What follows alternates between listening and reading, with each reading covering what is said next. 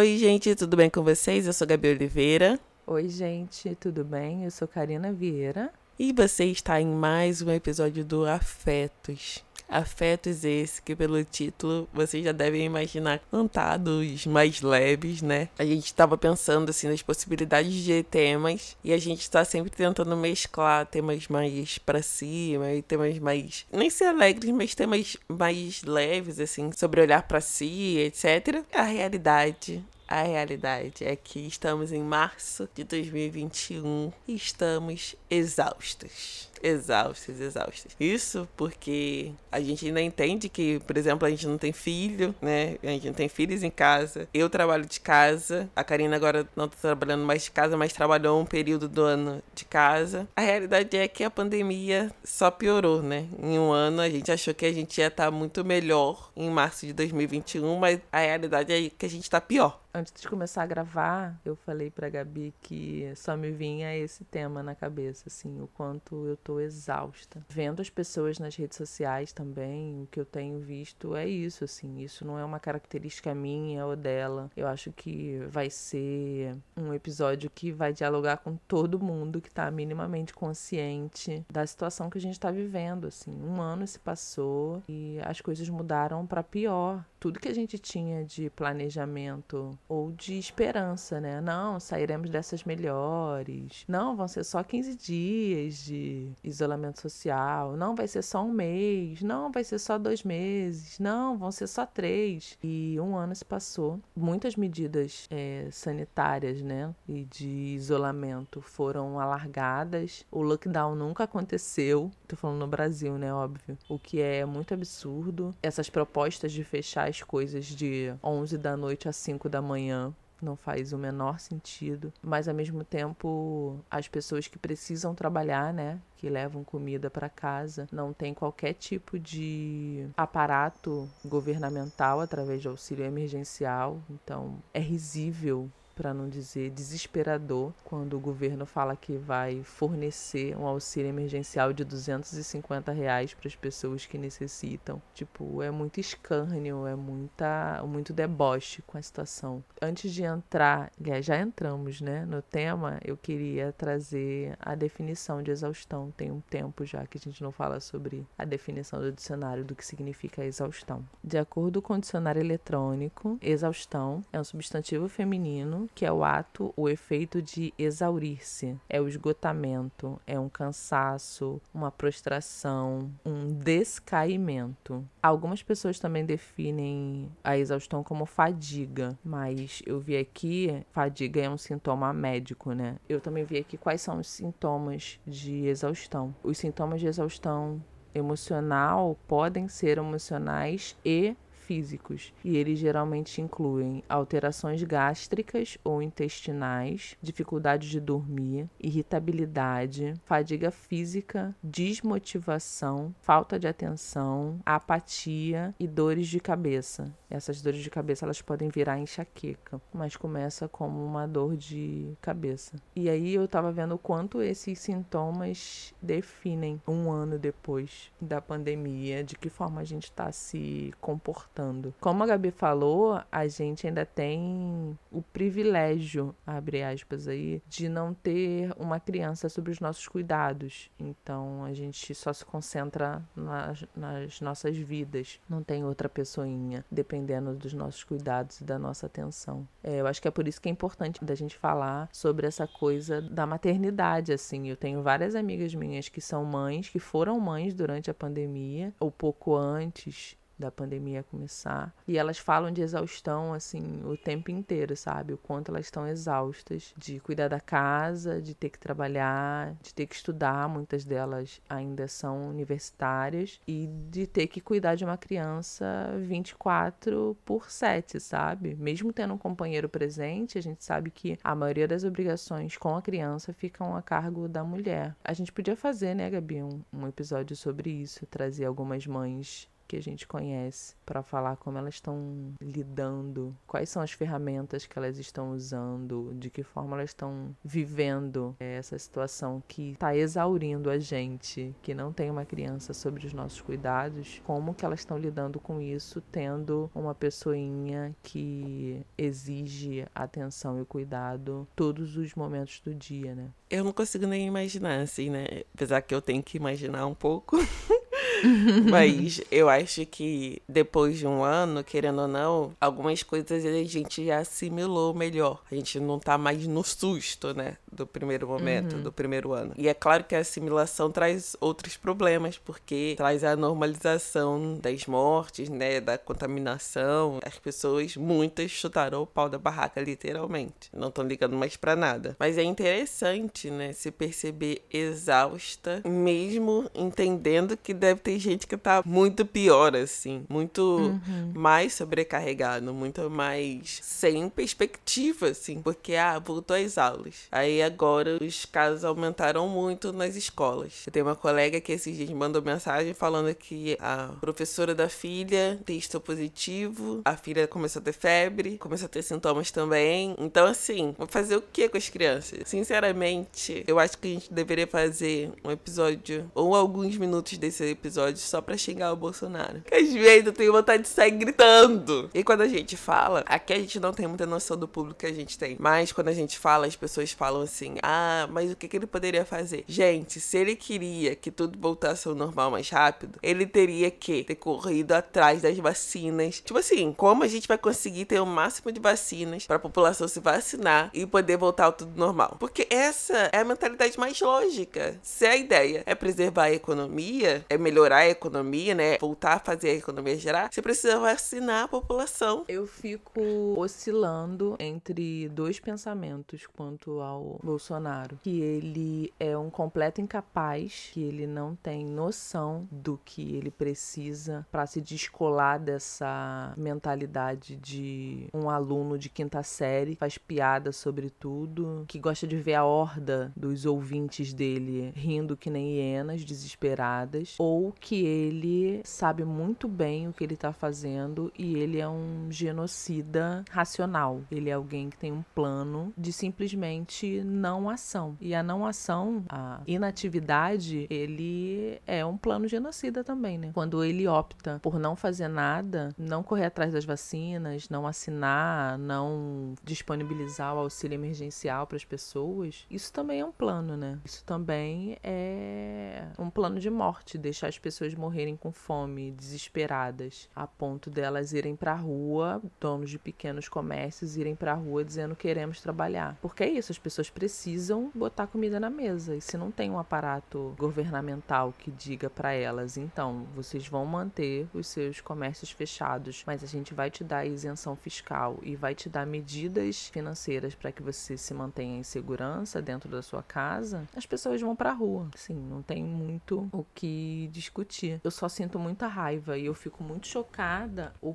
ponto que esse homem consegue despertar em mim sentimentos muito inflamados, assim. Eu ia falar muito ruins, mas eu tenho conseguido mobilizar a minha raiva e o meu ódio com ele. Porque me parece que é isso. Ele se comporta como um, uma criança de quinta série que faz piada o tempo inteiro, que ao ser perguntado cadê as vacinas, responde pro repórter: "Eu vou ver se tá na casa da sua mãe". E aí todo mundo que tá escutando começa começa a rir, sabe? Como se, nossa, isso é muito engraçado, como se a gente não estivesse perdendo, porque é isso que está acontecendo, né? A gente está perdendo duas mil pessoas por dia, porque a gente também tem que pensar que esses números que chegam são números subnotificados. E isso para mim é de uma crueldade sem tamanho, porque essas pessoas são da família de alguém, sabe? Eu fico imaginando quem perdeu um pai, quem perdeu uma mãe, quem perdeu um irmão, quem perdeu um esposo, ouvir esse tipo de coisa, sabe? Tipo, você perde alguém que você ama e a pessoa faz uma piada, sabe? E a pessoa que deveria estar tá cuidando minimamente do seu país faz uma piada, assim. O quanto isso é cruel, sabe? Esse homem, ele tem o poder de me deixar com muita raiva, assim, muito ódio. Eu não consigo escutar a voz desse cara, não consigo, assim. Eu não discuto sobre ele com ninguém. E olha que bastante gente da minha família votou nele, porque isso vai me deixar em uma situação de confronto,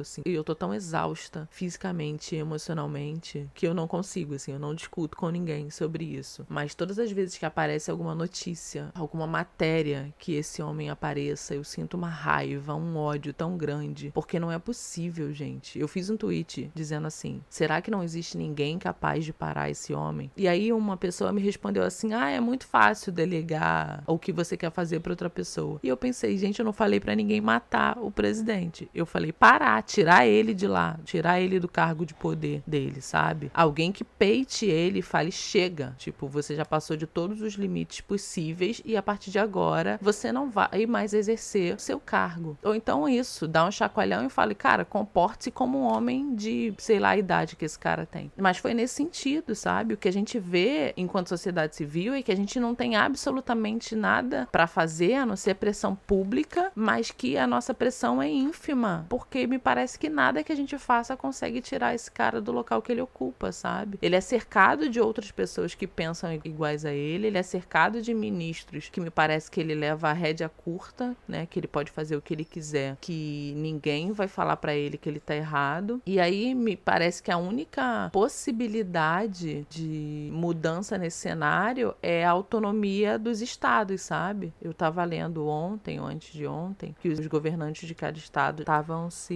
organizando para comprarem as vacinas independente do governo federal, assim. E eu acho que é o mínimo que a gente pode pensar, sabe? Qual medida que o governador do nosso estado está tomando para que não fique de braços cruzados esperando que o presidente faça alguma coisa, sabe? Mas aí a gente ainda tem a situação dos hospitais, assim. Eu vejo relatos de pessoas e ainda tem isso, Gabi. A gente falou das mães que estão em casa, mas eu não consigo imaginar a exaustão dos profissionais de saúde, sabe? Depois de um ano vendo pessoas morrendo e sem uma perspectiva de futuro que seja minimamente tranquila, sabe? É, não, os profissionais de saúde, os profissionais da educação Sim. também, que ano passado tiveram que mudar totalmente a forma de trabalho do nada, tiveram que se adaptar à tecnologia, a como conseguir manter a atenção de crianças e adolescentes através de aulas online. Teve que mudar tudo e agora estão se colocando em risco né, nas salas de aula. Eu acho que na semana passada decidiram que vão vacinar também os profissionais de educação, né? Ainda bem, porque isso daí já devia ser prioridade também. Deveriam Sim. ser profissionais que já deveriam estar vacinados. A vacinação está indo de forma lenta, lenta, lenta, lenta. Aí você fica imerso em notícias desanimadoras, assim. Sim, eu assisti a live do Atila. Não sei se vai ter sido a última dele, é, quando esse episódio sair, mas assisti. E, gente, o Atila quase chorou também na live. É porque qualquer pessoa com um pouco de consciência sabe que a gente tá afundando, afundando literalmente, assim. O Brasil tá se tornando um país isolado e sem perspectiva de melhora, porque o presidente realmente, como você falou, ele tá brincando. Eu tenho plena convicção que eu nunca odiei ninguém como eu odeio o Bolsonaro. E eu não coloco esse ódio no lugar de sentimentos ruins, não. Eu estou me permitindo viver esse ódio e odiar ele, porque senão eu vou passar mal. Se eu ficar com a culpa cristã de que ah, você não pode odiar ninguém, eu vou entrar em colapso. Eu estou livre para odiar o Bolsonaro. Bolsonaro. Às vezes a culpa cristã vem, tipo, ai, não é bom odiar. É bom sim, odiar Bolsonaro é bom. Aí eu encontro com gente que também odeia e a gente fica falando mal dele o tempo todo, o tempo todo. É ótimo, assim. É a única forma que eu tenho de extravasar. Não dá pra ir pra rua protestar, porque eu sou uma pessoa que vou em protestos. E a gente, né, na pandemia, é uma situação complexa também, porque como que você vai pra rua protestar com um monte de gente se você não pode aglomerar? Então, assim, só me resta odiar o Bolsonaro pra aliviar a minha exaustão. Também colaborar com outras pessoas que estão exaustas, né? Tentar ser rede de apoio de alguma forma para essas pessoas. Eu fiquei pensando sobre como a gente pode diminuir essa sensação de exaustão, sabe? Ou quais são as formas que eu tenho feito ficar minimamente confortável, sabe? Conseguir desligar a mente, nem que for uns minutos, para não ficar nesse processo de ficar pensando e tentando elaborar soluções para algo que a solução não se encontra na minha mão, assim. Pouco antes da gente começar a gravar, eu falei pra Gabi que a gente é muito privilegiada, assim, porque nesse cenário de quase duas mil pessoas morrendo todos os dias, a partir dessa segunda onda, né, que tá acontecendo, de uma variante que tá inclusive sendo chamada de variante brasileira, porque, como a Gabi também falou, a gente tá sendo uma párea mundial, né? O Brasil tá isolado dos outros países, porque em outros países que a variante apareceu, tiveram medidas para que ela não se espalhasse e aqui simplesmente está deixando rolar solto. Talvez a gente tenha sorte. De março de 2020 para março de 2021, três pessoas da minha família foram contaminadas com Covid. Três pessoas. Um tio meu, que chegou a ficar internado de observação, mas não ficou entubado nem nada disso, e tipo, quatro dias depois, cinco dias depois, ele voltou para casa. E minhas duas irmãs, eu tenho duas irmãs mais velhas, e elas duas se contaminaram também e não foram parar no hospital. Eu trabalho fora, eu pego o BRT todos os dias, trabalho com público e assim, eu não sei se eu me contaminei porque eu não fiz teste nenhum até hoje. Quando eu digo privilegiada, e aí eu vou usar a palavra sorte é nesse sentido, assim. Eu tive pessoas da minha família que pegaram Covid, não vieram a óbito. E quando a gente fala desse número, que é absurdo, gente, é absurdo você pensar que cerca de duas mil pessoas estão morrendo todos os dias por algo que tem vacina, porque antes, lá em março, né, de 2020, a perspectiva era todo mundo vai pegar porque a gente está esperando a vacina chegar. Mas quando as pessoas estão morrendo porque tem vacina, mas o presidente do seu país escolhe deliberadamente ficar brincando sobre qual vai ser a empresa que ele vai comprar vacina, isso para mim é de uma crueldade sem tamanho, assim, sem tamanho, porque é realmente brincar com a vida dos outros, sabe? Tem um meme que diz que brasileiro não tem um minuto de paz. E eu acho que é nesse sentido, assim. Quando a gente fala de exaustão, é porque a gente não tá conseguindo desligar disso. Tenho tido alguns momentos de escapismo, que é quando eu vejo um dorama, que eu falo, gente, eu não vou conseguir dar conta dessa situação de ficar pensando, ficar elaborando, de ficar refletindo sobre isso o tempo inteiro, assim. De ver alguma coisa, de ler algum livro, de escutar uma música, de cuidar da minha cabeça, que isso para mim é um cuidado da minha cabeça, de cuidar do meu corpo, a produção de endorfina, e endorfina é chamado o hormônio da felicidade, é exatamente isso, assim, tipo, eu, eu me movimento para dar conta disso tudo que tá acontecendo, sabe? Eu suo para não enlouquecer, por assim dizer, porque eu, eu fico pensando nesse hormônio que é produzido e que vai me gerar bem-estar, sabe? É escapismo total, gente. É uma forma de não ficar ligada o tempo inteiro num problema que tá cada vez pior e que, infelizmente, a resolução desse problema não tá nas nossas mãos, né? E eu tava conversando com a minha gerente no trabalho e ela falou que existe um plano privado de vacinas. Me parece que o governo liberou para as empresas privadas, né, para planos de saúde e laboratórios, a compra de vacina. Então, assim, se você tem dinheiro, e é isso que vai acontecer, quem tem dinheiro vai comprar vacina por fora. E ela falou, Karina, antes eu tinha o plano de pagar plano funerário, sabe? Guardar dinheiro para pagar plano funerário. E ela falando dela, né, óbvio. E agora eu tô guardando dinheiro para comprar vacina. Aí eu falei, cara, mas isso é desumano, porque a galera vai receber 250 reais de auxílio emergencial para comida. É óbvio que essa galera não vai ter dinheiro para comprar vacina. E isso mostra mais uma vez que o governo tá pouco se lixando pra gente, assim. Gente, não existe parâmetro entre comprar vacina e comprar comida. Óbvio que as pessoas vão comprar comida. O mínimo de comida, né? Porque 250 reais não dá para quase nada. Mas isso não deveria existir, sabe? Você dá a possibilidade de quem tem dinheiro se vacinar na frente. Isso, para mim, isso é política de morte, sabe? Quando a vacina não deveria ser cobrada, deveria ser disponibilizada de forma gratuita para todos e para todas, independente de você ter dinheiro ou não. E aí me, me surge essa possibilidade de que, ah, não, se você tiver dinheiro, você pode comprar sua vacina no sistema privado de saúde. Como assim a gente chegou nesse ponto, sabe? De que forma a gente chegou nesse ponto de que, mais uma vez, o dinheiro é que determina quem vai viver e quem vai morrer, sabe? Eu não sei, eu Karina, eu não tenho muita real. coisa para falar lá. Eu não tenho muita coisa pra falar. Depois o pessoal reclama falando que às vezes eu não falo muito. Mas é porque eu não tenho o que falar. Realmente, assim, eu fiz um vídeo no YouTube falando sobre o quanto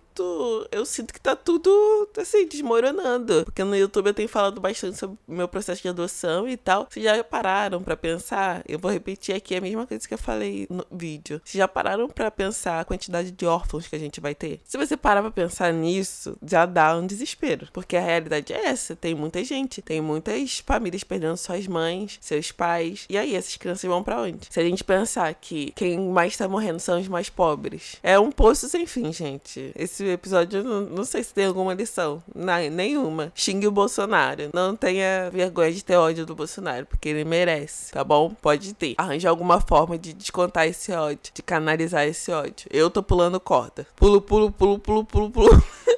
Até ficar bem cansada para conseguir dormir à noite, essas coisas, porque Senão a gente pira. É, é isso, assim. A gente precisa ter métodos de não se exaurir ao ponto de enlouquecer, sabe? A gente precisa se organizar no sentido de canalizar mesmo a raiva e o ódio. Eu também tenho colocado isso em exercício físico, assim. Exatamente para isso. A única coisa que eu posso fazer por mim nesse momento é produzir um hormônio que vai me deixar minimamente sã, que vai manter a minha cabeça boa. Então eu vou fazer isso isso. É óbvio que eu prefiro muito mais ver uma série ou ler um livro, se for para pensar em desopilar e desligar do que tá acontecendo para minha mente não entrar em colapso. Mas a única forma que eu tenho conseguido de produzir esse hormônio do bem-estar nesse caos é me exercitando. Então eu tenho organizado a minha raiva e meu ódio nesse sentido, assim, de manter, tentar manter a minha cabeça boa, tentar manter o meu corpo são e não enlouquecer porque sim, me parece que a gente tá afundando cada vez mais, assim, a gente enquanto sociedade, sabe? A gente enquanto país. E que não existe mais um horizonte de perspectiva de esperança, sabe? Eu não sei, assim, eu não sei. Eu tava vendo uma reportagem de que um cientista falou que março será o pior mês dessa pandemia, né? E eu não sei, assim, eu também acho que esse episódio não vai ter grandes fechamentos, a não ser que a gente precisa